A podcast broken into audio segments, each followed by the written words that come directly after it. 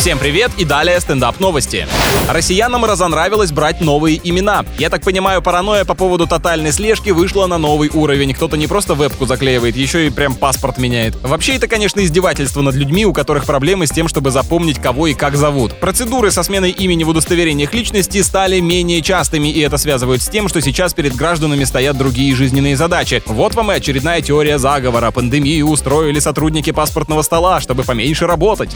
А в Москве на Ленинградском шоссе водители терпеливо пропустили красных уток с выводком. Птицам пришлось пересечь 16 полос. Когда коровы делают так же, никто не умиляется и не пишет об этом новости. Дискриминация по внешности чистой воды. А вообще перекрыть скоростную дорогу это явно акция протеста. Утки-активистки намекают, что нужно больше подземных переходов строить.